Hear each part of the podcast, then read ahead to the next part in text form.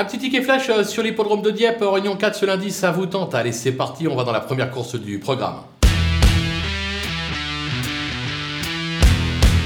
Dans cette épreuve, on va tenter un tri-ordre avec euh, deux bases qui semblent assez solides au papier. On commence par le 3, euh, Iradus. Il m'a fait euh, belle impression lors de ses débuts en compétition, ponctué par un superbe succès. C'est l'entraînement Paco, en grande forme actuellement. Il doit pouvoir doubler la mise. Attention avec l'As Hooker de Brennus, qui lui aussi s'est imposé lors de ses débuts en compétition. C'est l'entraînement d'Alain Couetil, un entraînement très sérieux. Lui aussi devrait confirmer. On prend ces deux-là et derrière, on glisse tout le monde.